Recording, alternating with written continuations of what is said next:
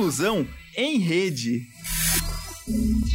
Boa tarde a todos e a todas. Olá a todos os nossos polos que estão nos assistindo, nossos alunos, a todo o Brasil, de norte a sul. Estamos aqui com mais um programa Inclusão em Rede. É um programa criado, realizado pelo CIANE, que é o Serviço de Inclusão e atendimento aos alunos com necessidades educacionais especiais do Centro Universitário Internacional Uninter. Estamos aqui em Curitiba, capital do Paraná, no sul do país, com uma temperatura de 23 graus. Hoje, Curitiba com um calorzinho, com uma cara mais parecida com o Rio de Janeiro. E estamos exatamente às 16 horas e 33 minutos, horário de Brasília. Fazendo minha autodescrição, eu sou uma mulher de pele branca, tenho cabelos castanhos com mechas claras, uso óculos com armação de tartaruga, que acabei de colocar, estilo gatinho. Estou com maquiagem leve, uso brincos de pérola, uma correntinha com um coraçãozinho verde e estou usando uma blusa preta com um casaquinho amarelo queimado em cima. Estou na frente de uma parede cinza, aqui dos nossos estúdios do Centro Universitário Ninter, aqui na unidade Moçungue. É uma alegria estarmos novamente conversando. Eu estou com um convidado grande amigo, uma pessoa que há muitos anos a gente conhece, somos parceiros em realização de eventos, é um, grande profissional, um grande lutador pela inclusão das pessoas com deficiência diretor do Instituto Paranaense de Cegos, o IPC, aqui em Curitiba. Trata-se do professor mestre Enio Rodrigues da Rosa. Antes de eu passar a palavra para o professor Enio, eu pergunto: o senhor quer fazer sua descrição, professor Enio, o que é que eu faça? Sua auto ou audiodescrição? Ah, pode fazer. Depois, se eu eventualmente tiver se alguma errar, discordância. Você né? conserta. tá Não, de boa, pode falar. O professor Enio é um homem de pele branca, bronzeado, ele tem cabelos grisalhos, curtinhos, usa barba e bigode também grisalhos, usa óculos pretos, está vestindo um, uma camisa, um blusão cinza claro.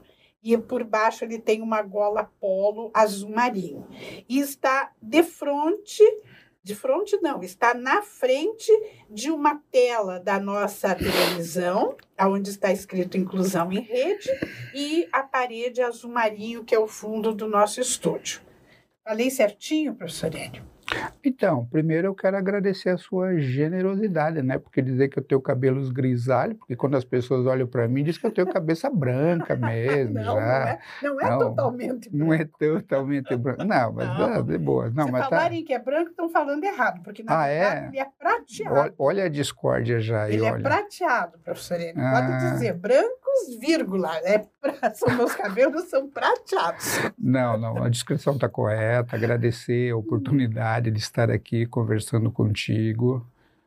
Bem Eu lembrar, agradeço. né, conversar com todos os ouvintes, telespectadores do, do Brasil inteiro, né, pessoas com, sem deficiência, homens, mulheres e outros, né.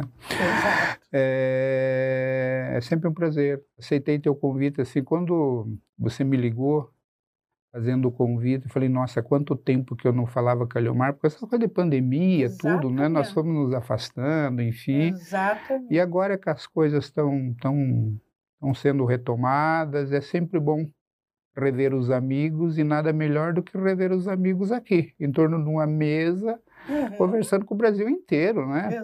Para além do Brasil até, né? Que bacana isso, né? Eu também fico muito feliz em poder fazer esse programa em trazer os amigos, trazer pessoas que passam informações tão importantes e, acima de tudo, que passam um exemplo, um modelo né, da pessoa que está realmente sendo a protagonista da sua vida, que exerce sua profissão.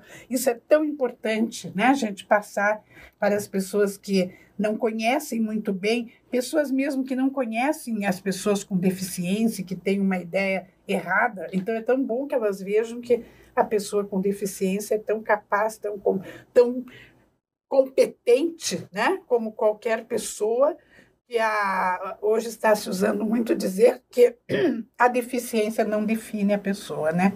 Então, é por aí que a gente quer mostrar. Concorda com isso que eu falei, professora?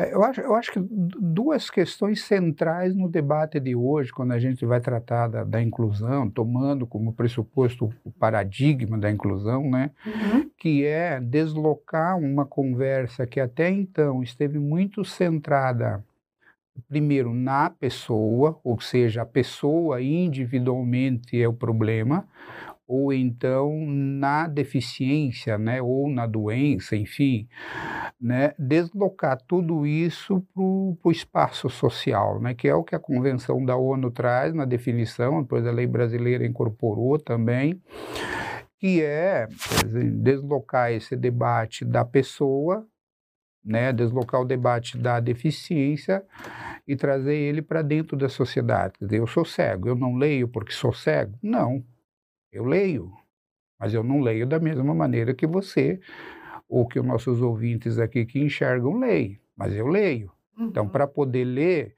eu preciso de material devidamente adaptado, seja braille ou numa versão digitalizada, ou quem tem baixa visão, material ampliado ali. Mas a uhum. pessoa lê, uhum. né?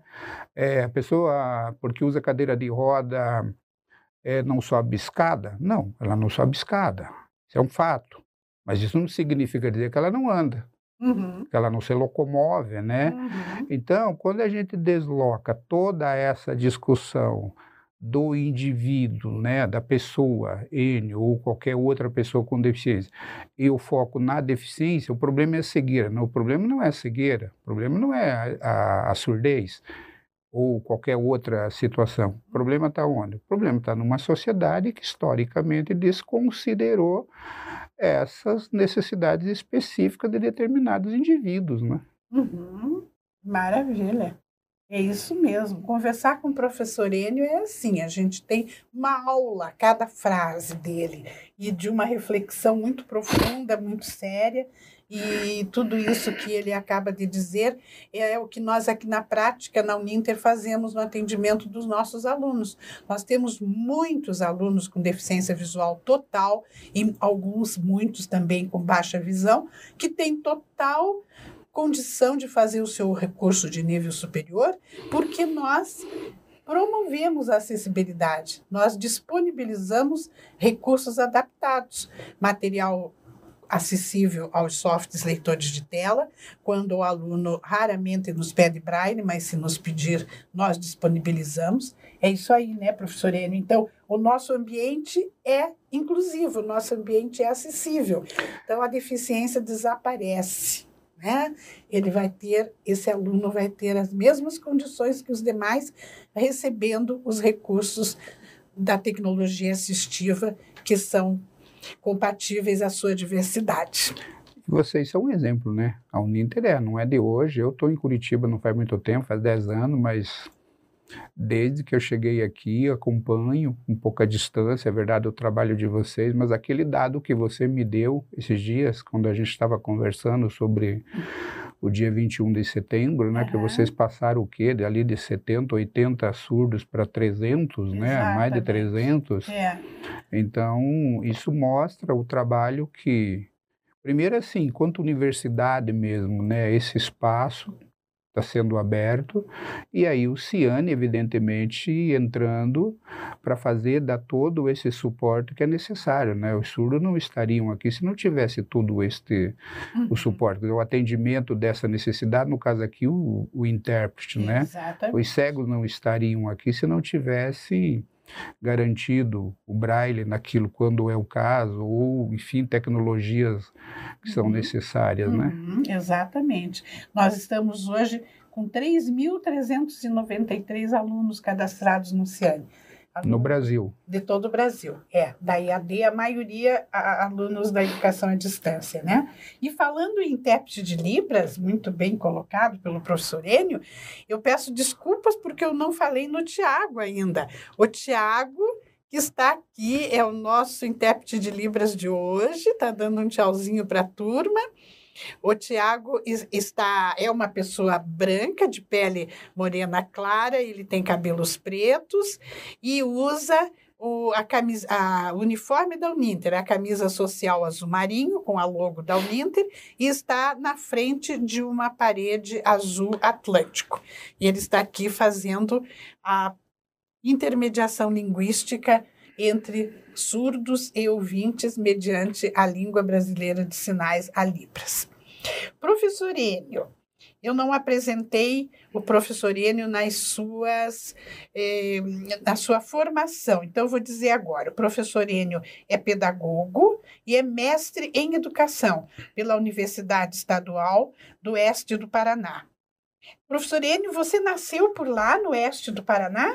A sua não, história começou lá? Como é não, que é? não. Minha história começa no Rio Grande do Sul, Olha. Tapejara, próximo de Passo Fundo. Hum. E aí minha família vem para o oeste do Paraná quando eu era muito, muito, muito criança. Eu me criei em Cascavel, na verdade.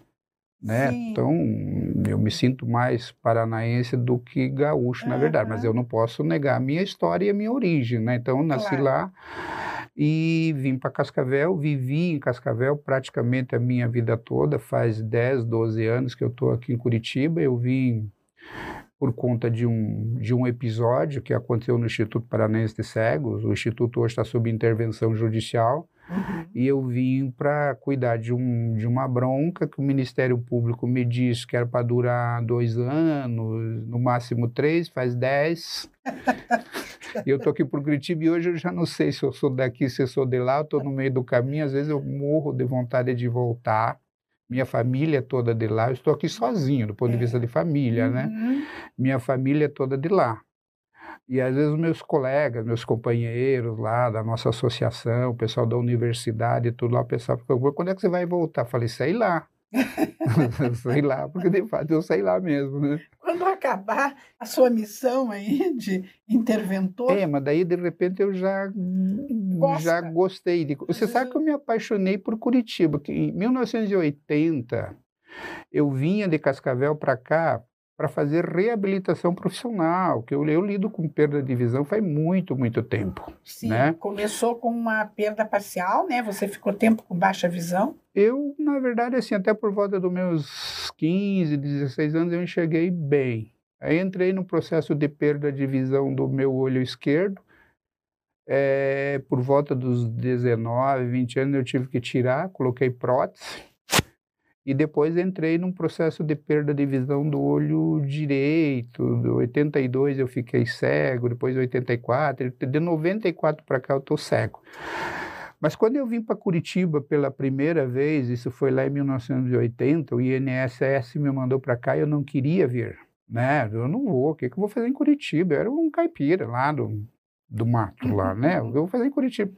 Mas eu acabei vindo e me apaixonei. Gostei de Curitiba, tudo, e eu sempre tive vontade de voltar para Curitiba. Só com um problema, quando eu vim para cá agora, a Curitiba dos anos 80 já não existiu mais. Aí todo aquele, é. aquela coisa meio, meio, meio romanceada, é. aquele encantamento aquele que eu tinha com Curitiba do bondinho da 15, é. do cartão postal, aquela coisa assim, uhum. tá lá. Uhum. Mas o encanto já não é mais o mesmo, não né, cara? Não, é. A gente também muda, né, professor? Claro. E passa a ver diferente, né? O mesmo bondinho. Ah, é, pois é. Que bom, né? Mas que bom, que bom. E que bom que você está aqui, né?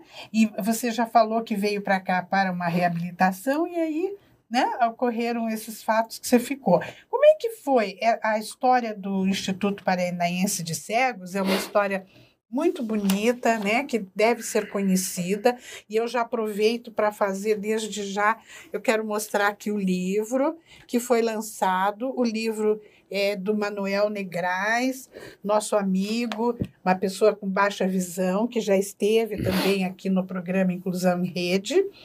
Então, o Manuel Negrais escreveu aqui Histórias e Memórias do Instituto Paranaense de Cegos. Eu sei que o Instituto existe há 83 anos, Já fez 83, né, professor? É 1939, né? 1 de fevereiro de 1939 é um bocado, né? Aham. Tá mais velho que eu. Ainda bem, né? Podemos dizer, somos mais moços que o Instituto. É, pois é. E, e aí, então, como é que foi essa história? O Instituto começou tudo bem, né? Sempre que eu falo no começo do Instituto, eu lembro da minha amiga, colega de ginásio, Aracia Zinelli, porque o pai foi um dos, dos que trabalhou, né? Pela criação do Instituto Paranaense de Cegos. É isso, né? Então, começou tudo tranquilo, tudo direitinho, e daí o que, que foi acontecendo, professor Enio? Nos dê, assim, um resumo. Olha, Leomar, não, eu, primeiro que eu acho que eu não sou a pessoa mais apropriada para isso pelo pouco tempo que eu estou aqui. Eu vou te dar mas aí eu sugiro a leitura do livro. O livro está aqui, a, o professor Leomar acabou de mostrar. Ele também é um livro que está acessível. Se entrar no site lá do Instituto Paranaense de Cegos, no, lá no novoipc.org.br, tem um link próprio lá que tem um livro é, na versão digitalizada acessível, ele também está em áudio. Então é importante, pessoal, entra lá, baixa, gratuito, não, né? E ele conta um pouco dessa história, né? Claro. Uhum. Eu acho que o Instituto, como todas, a, a instituição humana, é difícil você imaginar uma instituição humana que não tenha enfrentado lá os seus percalços ao longo da vida, né? Com certeza. O Instituto tem, um, tem uma trajetória, ele chega em Curitiba em 39, é um modelo institucional que começa lá na França em 784, quando Valentim Aui funda o Instituto eh, Nacional dos Cegos de Paris, vem para o Brasil, chega no Brasil em 1854, né, com José Álvares de Azevedo e por criação do Uhum. imperador, Uhum. e depois esse modelo começa a se esparramar pelo Brasil e chega no Paraná em 1939. E ele tem uma trajetória, Uhum. né? É inegável. O Instituto Paranaense Cego tem, tem, tem uma trajetória de vida, de história, mas ela é uma história de uma instituição marcada por suas contradições. O fato é que, mais recentemente, eu acho que por volta dos últimos 20, 30 anos, essa história começa a ser permeada por, por, por alguns elementos assim mais perturbadores, né? Questões de gestão e tudo. E o Ministério Público começa a atuar muito fortemente em, em cima disso, de modo que em 2009 acontece uma intervenção judicial interessante, né? Porque eu não, eu não sou daqui, eu, eu sou de Cascavel, eu não, enfim. E na ocasião eu participava do Conselho Estadual do Direito da Pessoa com Deficiência. Uhum. E a presidente do conselho na época era Angelina Romão Matisquei. Você deve ter conhecido Sim. que era chefe do departamento Sim. de educação especial Da Secretaria de da Estado. do Secretaria de. Estado. Exatamente. Angelina. E aí Hum. ela me convidou para vir para cá. Num primeiro momento eu neguei, não, não vou, enfim, o que, que eu vou fazer lá em Curitiba tal. Depois acabei aceitando e vim. E a gente está nesse trabalho aí fazendo um processo de recuperação do, do instituto, dar uma reposicionada.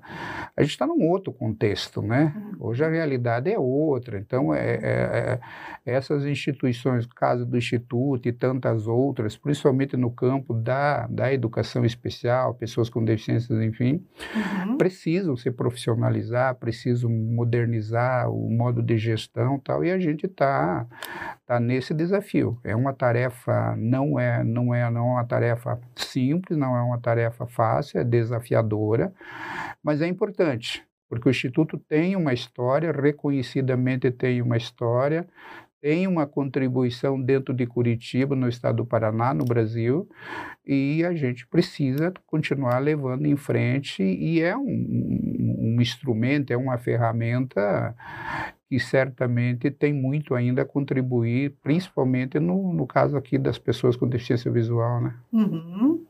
Exatamente. O Instituto fica, para quem não é de Curitiba, ou quem não conheça o Instituto Paranaense de Cegos, ele fica no endereço privilegiado, né, ali na Visconde Guarapuava, né, professora? Nossa, muito privilegiada, né? É um, um lugar lindo, né? Porque é um, um bairro muito residencial, né? Exclusivamente residencial, com prédios muito bonitos no entorno. no Batel, né? Ali é Batel. Batel, É. opa, ali é, um. Eu brinco ali, nó- nós estamos um, um- um dos maiores PIB de Curitiba, está por ali, né? É verdade, com certeza. É. E aquele terreno pertence ao Instituto? Veja, aquele terreno não, aquele terreno é do Estado, mas o Instituto está ali desde 1946. Nossa, já É, é, é já tempo, do né? É tempo, né? É, eu- a gente brinca, né? O Estado, às vezes, ele- agora, um tempo atrás, eles andaram fazendo um movimento, meio de querendo retomar, né? Eu falei, não, daqui a, daqui a gente não sai, daqui ninguém nos tira, né? Tipo Claro. aquela musiquinha assim, depois acabou. Mas ele é um, é um regime de comodato, cedido Sim. pelo Estado, e a gente, e, enfim, pretende continuar ali por muito tempo, né? Sim, com certeza, porque é, principalmente para a locomoção né, das pessoas com deficiência visual, Facilita muito. para chegarem ali é fácil, né? Comparando com se fosse num, num endereço com mais distância e, não- e sem as condições que tem ali, né? De, de asfalto e de piso, E transporte de também, calçada né? e É, de transporte, né? transporte. É Exatamente. verdade. Ali é fantástico e tem que continuar assim. Bem, o, o que que falta, se é que a gente pode dizer assim, o que é que falta para terminar a intervenção no Instituto? Não que a gente está querendo que você vá embora para Cascavel, não, viu? Porque você disse que já gosta de Curitiba, então, com intervenção ou não, você fica por aqui. Mas existe isso?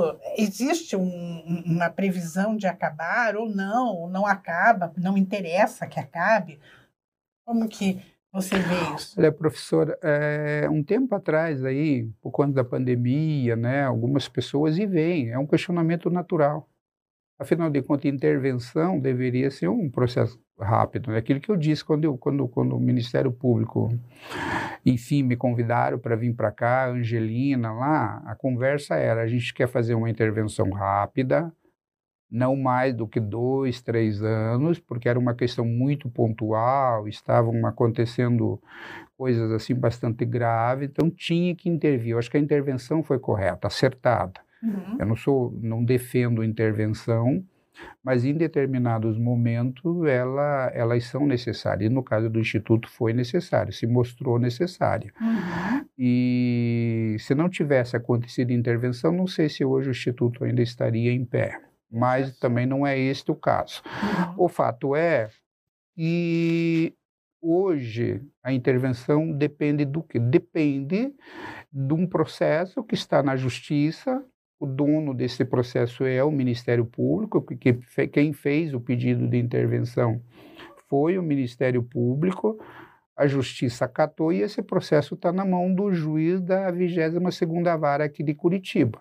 Uhum. E aí eu não tenho muito o que fazer. Eu- o que eu Uhum. faço? Eu faço é, eu sou nomeado pelo juiz para gerir. A minha Sim. questão é gestão. Tanto é que todo o patrimônio do Instituto está na mão da Justiça. A gente está lutando agora para vender dois imóveis, um na Penha e um em Guaratuba. Uhum. A gente quer vender lá e comprar aqui, porque nós temos dois imóveis lá que estão desocupados, um deles já foi invadido, inclusive, a gente teve que entrar com reintegração de posse. Uhum. Mas o que, que a gente quer fazer? A gente quer vender lá, trazer o dinheiro, comprar alguma coisa aqui e fazer com que esse patrimônio reverta em algum tipo de renda para ajudar na manutenção do Instituto. Uhum. Então, mas eu não posso fazer isso sem a decisão do juiz. E nós estamos lá há três, quatro anos, né, junto com o juiz, pedindo uma decisão.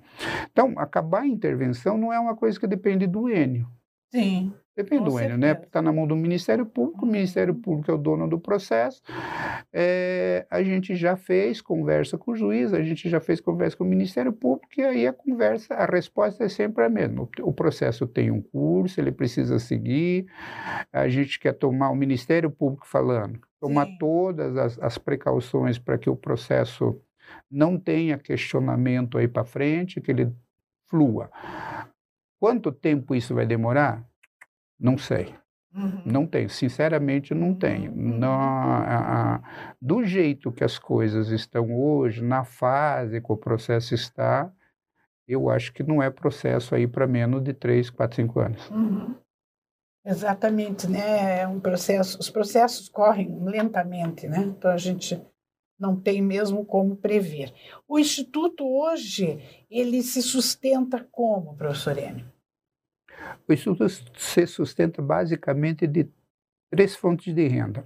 Uma, convênios, instituição pública privada e privada, né? Nós temos um convênio com a Secretaria de Estado da Educação, através do Departamento de Educação Especial, que é, ajuda boa parte na manutenção do centro de atendimento educacional especializado. Então, professor, eu, por exemplo, sou professor da rede estadual de ensino, uhum. pedagogo, concursado, dois padrões, meus dois padrões estão lá dentro do, do instituto, no centro de atendimento. E assim, como acontece comigo, acontece com outros professores concursados e com alguns professores contratados diretamente pelo Instituto mediante repasse da Secretaria de Estado. Certo. A gente tem convênio com a FAS do município, que é a Fundação da Ação Social, que ajuda na manutenção de 24, 23 pessoas que ainda moram lá no Instituto, uhum. residem lá, Sim. né? E temos mais alguns convênios. Temos convênio com a Fundação Honorina Valente, que ajuda é, dinheiro lá para pagar folha de enfermagem e por aí vai. Uhum. Uma outra fonte de renda é recursos próprios do Instituto. O Instituto ainda tem algum patrimônio, né? nós temos alguns imóveis, esses imóveis são alugados e essa renda é revertida e ajuda a compor o orçamento geral. E uma terceira fonte de renda é doações doações que mas a maioria das doações são doações em, em produtos, né? Enfim, uhum. roupas, calçados, uhum. É, móveis, coisa desse tipo. Dinheiro hoje praticamente, né? Hoje ninguém doa dinheiro, assim, é muito raro, né? É, Pessoas doando dinheiro, mesmo empresas, assim, elas, a maioria entra por, por fundo, né, por lei de incentivo, dedução fiscal, essas uhum. coisas assim. Uhum. Mas, respondendo objetivamente a sua pergunta, três fontes de renda: convênios, uhum. convênios, termos de parcerias com órgãos públicos e com empresas ou fundações privadas, recursos próprios e doações. É. Você falou nos residentes, né, que hoje são 23 residentes.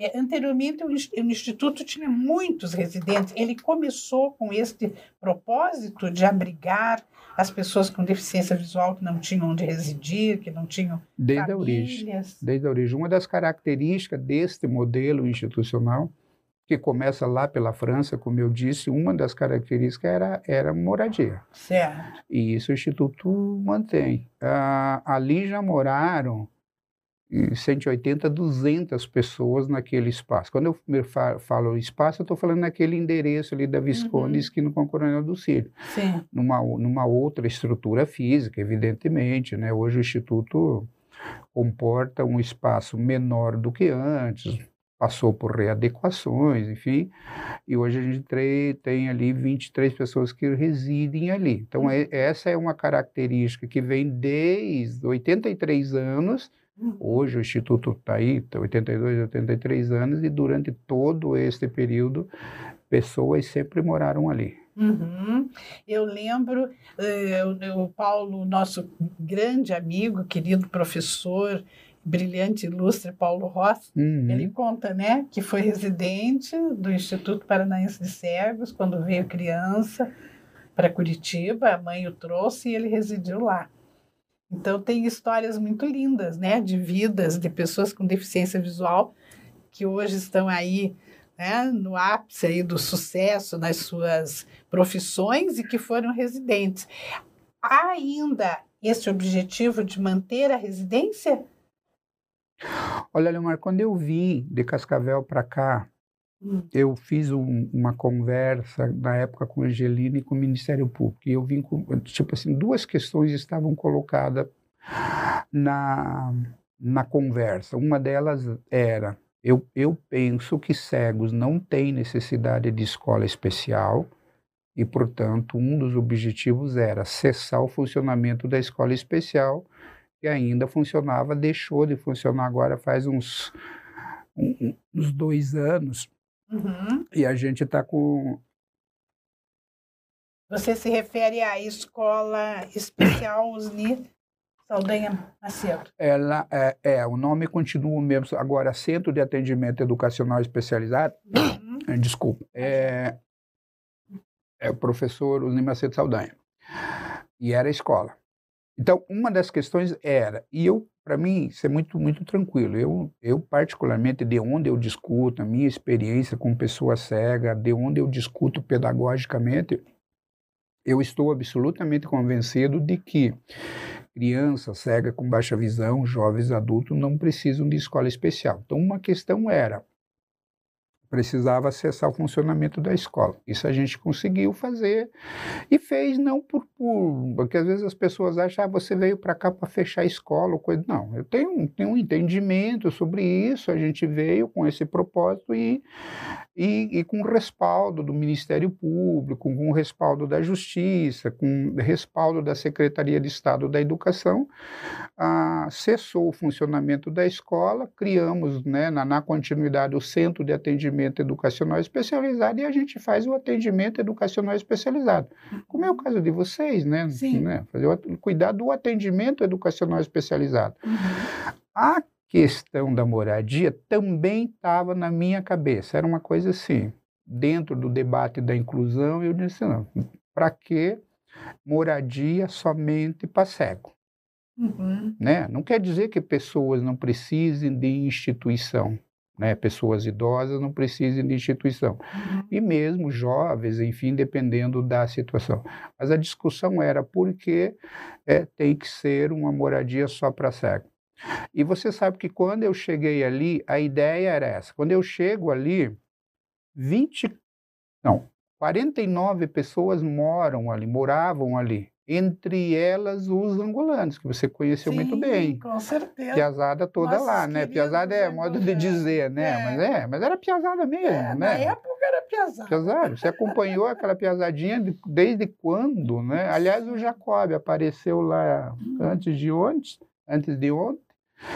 E só que quando eu chego aqui, começo a fazer esse movimento para desativar o, a moradia, você começa a se deparar com realidade tipo assim: tem um senhor que mora ali, no Instituto, seu Uhum. Carlinhos. Uhum. Eu nasci no dia 13 de agosto de 59. Uhum. Ele entrou ali em março de 59. Uhum. Incrível. Pensa assim, né? Tá. É uma vida inteira ali. E, É. e assim como o seu Carlinhos, você tem tantas outras pessoas que ali estão. Uhum. E aí você começa a refletir, mas será? E por que não? Uhum. Demora, assim, olhando para você e olhando para os seus ouvintes, para os espectadores do Brasil, é, eu diria assim, eu, eu não estou convencido disso hoje, assim, sabe? Se precisa, se não precisa. O fato é, eu ali, naquela realidade, me deparei com uma situação, a ideia inicial era mandar para um lado, e quando você chega ali objetivamente, você começa a conviver com aquela realidade, você diz assim, pô, mas não dá para mandar para aquele lado, pelo menos não agora. Uhum. E aí a gente achou por bem, reformulamos o espaço, é, re- redimensionamos tudo. Hoje a gente abriga ali no máximo 23, 23 pessoas. Essas vagas são todas, estão todas colocadas na FAS. Então a gente atende ali pessoas que de fato passam por uma avaliação eh, social que vem, vem encaminhada pela, pela assistência social do município e a gente está mantendo. Até Uhum. quando a gente vai manter? Eu, não- Uhum. eu acho que vai um bocado de tempo. Hoje a gente tem ver como é que são as coisas, né? Pessoas que já moraram dentro do instituto, Uhum. já moraram, saíram, foram fazer vida fora, hoje envelhecendo, estão voltando para dentro do instituto, algumas já voltaram e outras que você encontra por aí, olha e diz o seguinte, o instituto precisa ampliar um lugar para a gente poder morrer num canto. Uhum. Eu imagino isso, porque ali É. eles têm um ambiente protegido, né? Eu penso muito nessa questão, que ali eles estão, em- estão em segurança, estão protegidos, no meio de pessoas que têm a mesma situação que eles e não correndo riscos, porque a, a, a sociedade ficou tão violenta, tão agressiva, que as pessoas idosas e ainda com uma maior dificuldade, uma maior sensibilidade, digamos assim, vai, vão, vão ficar muito, eu acho que expostas a qualquer tipo de violência. Você pensa assim, tem isso? Existe? É eu não sei se, se, é exatamente isso. Uma, uma coisa é certa, me parece, assim, olhando para a realidade, eu acho que bate um pouco nisso que você está dizendo. É, é inegável hoje, nos dias de hoje, a necessidade de de instituições de longa permanência. Brasil, Brasil um país que vem envelhecendo, pessoas. É, a gente vive problemas sérios econômicos, sociais, enfim, desestruturação de família. Uhum. A gente lida com essa coisa, o, o, o quão é, com, é difícil, é complicado quando uma pessoa perde a visão, fica cego, sobretudo com uma certa idade. É, então, assim, para além até de se é ali ou não é ali, se é só para cego ou não é só para cego, uma coisa me parece fato.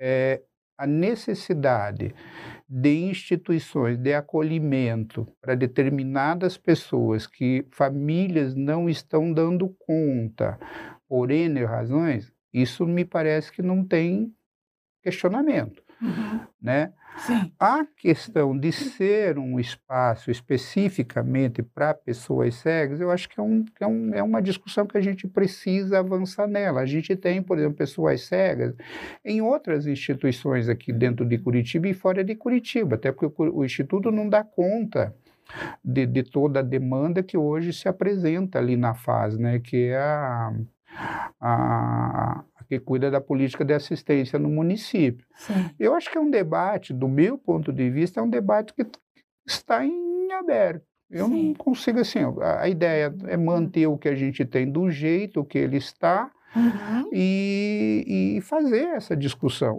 A única questão, a única não, mas uma das questões que pegou muito para mim ali, um pouco atrás, naquele contexto, era a discussão do desenraizamento, né? Era tipo assim, você pegar uma pessoa que está aqui há 50 anos uhum. e tirar daqui e levar para onde? Porque na época, quando a gente fez esse debate com a FAS, a gente tentou fazer esse debate com a saúde do município, não tinha nenhum lugar para onde ir, uhum. né? Então ficaram ali e vão ficar ali, enfim.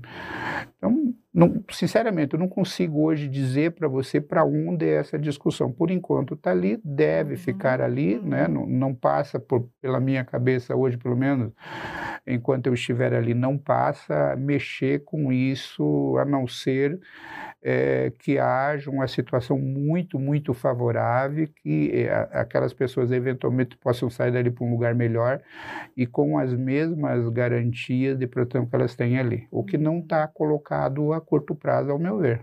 Certo. Uhum. Então, hoje é o novo IPC, né? Como a gente chama e como aqui está até no, no, livro, né? O novo IPC, em algum lugar aqui eu vi o novo IPC. Quais são os serviços, professor Enio, fora o Centro eh, de Atendimento Educacional Especializado, professor Osni Macedo Saldanha, que é, é um lugar onde crianças e adultos podem aprender o braille, quais são as, as outras aprendizagens que se tem ali. E ali também ele pode ser frequentado por crianças que estão matriculadas em escola da rede estadual de ensino ou da rede municipal de ensino também, que pode usar o centro como é, como e melhor que uma sala de recursos multifuncionais. É isso? Então, o novo, primeiro, é um. Eu acho que, digamos assim, a expressão talvez não seja essa, mas era um.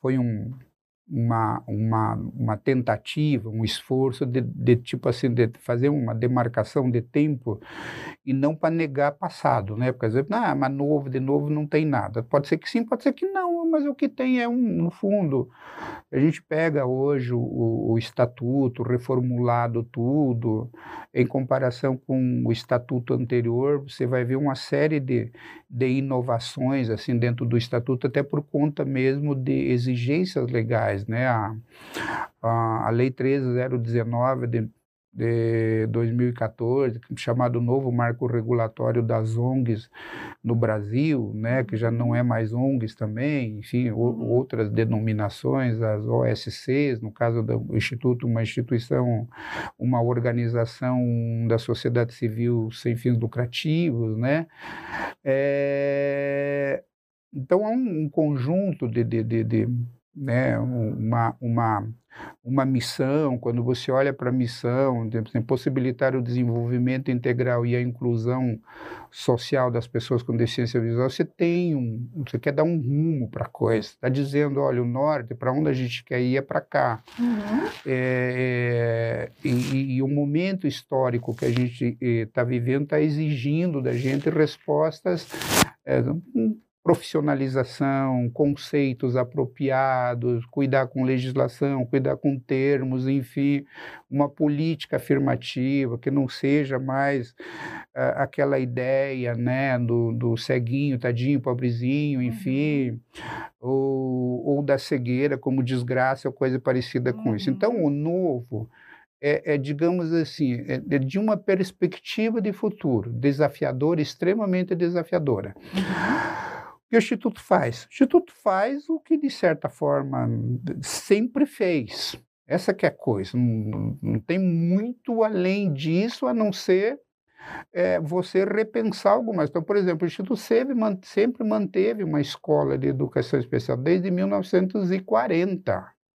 Uhum, né? Uhum. Quando a gente diz, olha, tem que cessar o funcionamento da escola, que era uma escola que ofertava anos iniciais, até quinto ano, é, e a gente diz, a gente quer trabalhar com atendimento educacional especializado, olhando lá para o artigo 208, inciso 3 da Constituição, e depois descendo, né, todo, toda essa questão do, LDB, enfim, Política Nacional da Educação Especial na Perspectiva Inclusiva, tudo. A gente quer trabalhar com atendimento educacional especializado, Braille, Soroban, orientação e mobilidade, informática acessível, tudo isso a gente faz ali. Uhum. E faz basicamente para dois públicos, né?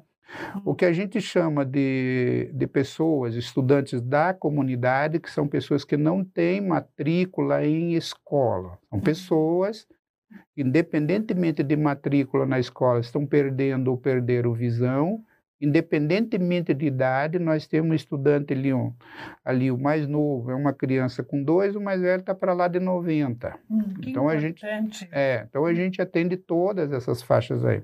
Certo. No atendimento educacional especial, então um público é pessoa perdeu visão, precisa passar por um processo de reabilitação. O nome que a gente dá ali é o atendimento educacional especializado, porque nós estamos na educação. Uhum. Mas ela precisa passar por esse processo, aprender a andar sozinha, braille, quando é o caso, informática e por aí vai. Uhum. Uh, e o outro público é estudantes com matrícula na escola. E nós temos esses dois públicos. O público maior hoje nosso é sem matrícula na escola. E o Instituto vem, o público que hoje vem ocupando mais espaço são pessoas de média idade para frente com tendência de gente de mais idade. É. Né, por conta desse processo de envelhecimento, uhum. pessoas estão perdendo visão, enfim. Uhum. Então, a gente atende ali estudantes da rede municipal, atende estudantes da rede estadual. No que? Uhum. No contraturno, para fazer o atendimento educacional especializado. Isso olhando para o centro. Nós estamos desenvolvendo um projeto do PRONAS, né, que é recurso do Ministério da, da Saúde, com foco em arte e educação física. São uhum. várias atividades. Dentro do próprio Centro de Atendimento Educacional Especializado, além dos programas que compõem o AE, Braille, Soroban, enfim, a gente também tem arte e tem educação física tem o atendimento daí olhando no, nos moradores especificamente, tem um serviço de psicologia, um serviço de sociologia que dá conta de, de algumas outras coisas, daí um público mais externo, uhum. né, que demanda outros tipos de atendimento, de avaliações, e temos uma procura bastante grande de pessoas da comunidade. Sim. Assim, procura desde estudantes de universidade, é, uhum. é, é, universidades mesmo, com desenvolver projetos, uhum. pessoas que querem, estão interessadas em esclarecer, conversar sobre a deficiência visual e, e por aí vai. Uhum. É um leque bastante grande, né? De serviços que o Instituto oferece. Que importância! E quando a gente fala em crianças cegas na, nas redes de ensino estadual e municipal, a gente fica sempre com aquela preocupação, né, do, de como que elas estão ali aprendendo é, algumas, alguns conceitos, desenvolvendo competências que são diferenciadas para as pessoas com deficiência visual, porque isso é uma dúvida que muitas pessoas têm. Nós concordamos todos, eu acredito, concordam que as crianças com deficiência visual não precisam ficar em salas separadas. Mas a questão, a gente escuta às vezes, professor Ene, uns relatos assim: ah, mas em tal escola a criança estava sentada no chão de frente para a parede, porque a professora disse que não sabia o que fazer com ela e achava que nessa posição ela estaria segura, não iria se machucar sentada no chão de frente para a parede, olhando para a parede, olhando entre aspas. Então, é, como que você vê isso? Existem nas escolas salas de recursos, existem centros de atendimento educacional especializados suficientes para que as crianças cegas aprendam é, braille, soroban e todas essas outras competências que você mencionou. Como é que está a situação hoje das crianças, dos jovens cegos que frequentam salas eh, nas escolas públicas? Antes, deixa eu fazer uma observação para você e para os seus ouvintes. É, você me pergunta assim, essas crianças têm todas as necessidades atendidas? Eu diria não. Uhum. Certo? Assim. Isso é justificativo para tirar de lá? Eu também diria não. Uhum né? Sim. Então, o, eu acho que o debate que está colocado hoje, perspectiva da inclusão, é, é ter compreensão e como é que a gente, sociedade, governos principalmente, as secretarias, ministério, enfim, como é as universidades, que têm um papel né, fundamental, encaminham isso. Como é que vocês estão lidando com isso? Né? Qual a experiência que a Uninter tem, que é uma experiência considerável, exemplar? Uhum. Como é que lidam com essa, com essa situação? Uhum. Né? Assim, o fato de, de repente, não dar conta de atender todas as necessidades eventuais é motivo para não estar tá com o estudante aqui? Não, não, não né? justificaria, né? não, é absurdo. Né? Então, assim, tá, tomando esse princípio, me parece que ele é válido lá para aquela discussão também quando eu olho para as escolas, né? uhum. né? Nem todos os professores das escolas estão preparados para trabalhar com criança, com jovens, com adultos uhum. cegos. Isso é um fato. Sim. Mas não, é, não são só os professores, a sociedade não está, a família não está, uhum. né? Sim.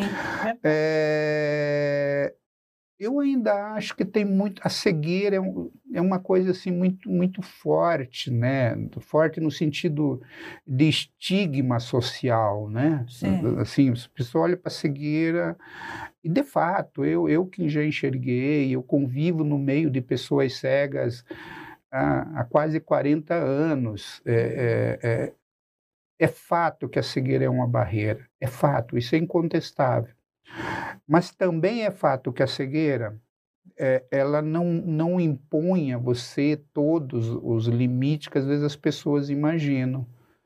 Né? Então eu, eu às vezes eu paro para conversar com as pessoas e, e aí você, a gente está aqui, nós temos o Tiago, né? O Tiago está fazendo mediação. Uhum. Né? O Tiago está fazendo Sim. mediação. A gente está aqui com o apoio do Tiago, fazendo uma conversa de boa, né? De boa. Não estou vendo vocês, Uhum. né? Não estou vendo a Bár- é Bárbara, né? Isso. Bárbara, não estou vendo a Bárbara, não tenho. Mas do ponto de vista daquilo que nos colocou em torno dessa mesa, com a mediação do, do, do, do Tiago, a gente está conversando com o Brasil inteiro. Claro. Neste aspecto, e eu estou falando neste, a cegueira desaparece, Sim. né? Sim. Então, assim, agora, claro, eu entendo perfeitamente o que você está dizendo, mas é uma criança, ela está na fase de desenvolvimento, como é que fica o braille, como é que fica isso, como é que fica aquilo. Isso. É um, um, um- um problema que hum, algumas escolas têm enfrentado bem, algumas secretarias da educação têm enfrentado melhor um pouco, outras nem tanto. Né? Nós Uhum. recebemos o- esta semana um pessoal de Rebouças, né? que próximo de Irati, e da Secretaria Municipal vieram ali para conversar. Sentamos em torno da mesa, começamos a conversar, e muitas dúvidas foram resolvidas numa conversa, Uhum. né? Uhum. E a partir desta conversa, alguma coisa do ponto de vista da imaterial, de recursos, material mesmo, tecnológico, de Uhum. formação de professores, as coisas vão, vão se resolvendo. Eu só quero fe- concluir essa parte dizendo que para mim é fundamental. Uhum. Ah, o direito da criança estar lá, cega, não cega, ou de qualquer pessoa com deficiência de estar na escola comum, é um direito subjetivo que não pode ser contestado, Sim, concordo. ao meu ver, né? Agora, o que que a gente vai fazer ou está fazendo para que este direito saia do, do plano, digamos assim, ali da formalidade para a concretização, eu acho que é um desafio que todos nós temos que aprender ainda e, e temos que fazer, né? Uhum, exatamente, é. Porque é, é- é exatamente o que você disse, tem escolas que se saem melhor, outras não tanto, né? Mas a nossa, nosso foco da preocupação está na criança, né? Nesse jovem que precisa de mais recursos dentro dessas políticas públicas e tudo para que ele possa se desenvolver na sua plenitude. né? Agora, um detalhe, se me perdoe, mas assim, por exemplo, no Paraná, e, e não é só no Paraná, não, a, a escola especial para cego, o Brasil não tem tradição. Uhum, Diferentemente da área intelectual, né, que você uhum, conhece bem uhum, também, uhum. É, o Brasil não tem essa tradição. No Paraná, a única escola de educação especial que se enraizou, que veio desde lá, é o Instituto Paranaense de Cego. E ainda verdade. assim, anos iniciais apenas. É. Nós temos mais de, de- de estudantes cegos, cegos. Só na rede estadual de ensino do Paraná, mais de 800 matriculados. Uhum, Né? uhum, Baixa visão, uhum, mais ainda. uhum. Então, sim, tem dificuldade? Tem, isso é fato, não dá para negar. Mas daí a gente poderia ampliar, e não para justificar, não estou trazendo isso para justificar, Uhum. mas a gente poderia ampliar para dizer, tá, tá bom, mas todos os nossos estudantes com, sem deficiência que estão nas nossas escolas públicas ou privadas, municipais, estaduais, têm garantido tudo o que precisam? Não, claro que não, a gente sabe. Com ou sem deficiência, não, né? Exatamente. É, a questão da deficiência chama muito a atenção da gente, né? Mas se nós pararmos e formos observar todas as outras, principalmente nessa época que a gente está vivendo, né? Em que Pandemia. as escolas estão tão conturbadas, e mesmo na questão emocional, né? Psicológica dos jovens dentro das escolas, questão comportamental, os professores têm enfrentado situações difíceis de, de alunos que se tem uma deficiência no âmbito da deficiência psicossocial, né, que está sendo chamando muito a atenção dos docentes. Mas, professor Enio, esse nosso bate-papo está muito gostoso, mas acabou o nosso tempo. Dá para a gente pedir uma prorrogação? Daria, né? Daria, continuaríamos. É, mas é. não vai nos faltar oportunidades para nós continuarmos. Adorei as suas reflexões, as suas pontuações. O professor Enio é um estudioso, é um pesquisador, é uma pessoa envolvida né, na, no processo de inclusão, na inclusão social das pessoas com deficiência e de uma forma especial das pessoas com deficiência visual. Então a gente fica muito grato pela sua presença, pela sua disponibilidade em vir até aqui nos nossos estúdios e eu espero poder trazê-lo mais uma vez. E eu deixo aqui à vontade para suas considerações finais. Eu quero primeiro agradecer muito o seu convite, bom te ver de novo, eu também né, pessoalmente feliz. aqui, né, enfim. É bom estar aqui pela primeira vez conversando com vocês, espero voltar outra ocasião, mas eu quero, para fechar, se me permite, eu quero me dirigir especificamente aos estudantes com deficiência de vocês. Ótimo. Da, da, da Uninter, esparramado pelo, pelo Brasil afora. Sim. É, e daí talvez toda a importância da conversa que a gente veio fazendo, particularmente nesse momento quando está falando de crianças cegas e tal. Eu estava agora, antes do almoço, numa, secret... numa reunião aqui em Curitiba, na, na Secretaria da Educação, tratando de alguns assuntos da educação especial, de modo mais geral. E lá apareceram algumas discussões, enfim, eu, eu fiz um, um comentário lá, mais ou menos na mesma direção que eu quero fazer aqui. Ninguém tem dúvidas, a sociedade não tem dúvidas da importância da educação na vida das pessoas, na vida da sociedade. Uhum. Né? Partido da esquerda, direita, do centro, e, e, organizações empresariais de trabalhadores, sindicatos, todo mundo concorda que tem que ter educação. Certo. Tem que melhorar a educação, que a educação é importante para um país, um país sem educação, né? Me parece que esse é um consenso que não tem como contestar, uhum. né? Mas qual é a ressalva que eu quero fazer? A educação é importante para qualquer pessoa do ponto de vista da formação humanista, né, uma formação humana, da formação da cidadania. É fundamental o trabalho, você pensar uma vida futura ou mesmo no presente para trabalhar. Hoje você não consegue colocação em lugar nenhum sem certificação, sem ter passado por dentro de uma escola. É muito raro hoje.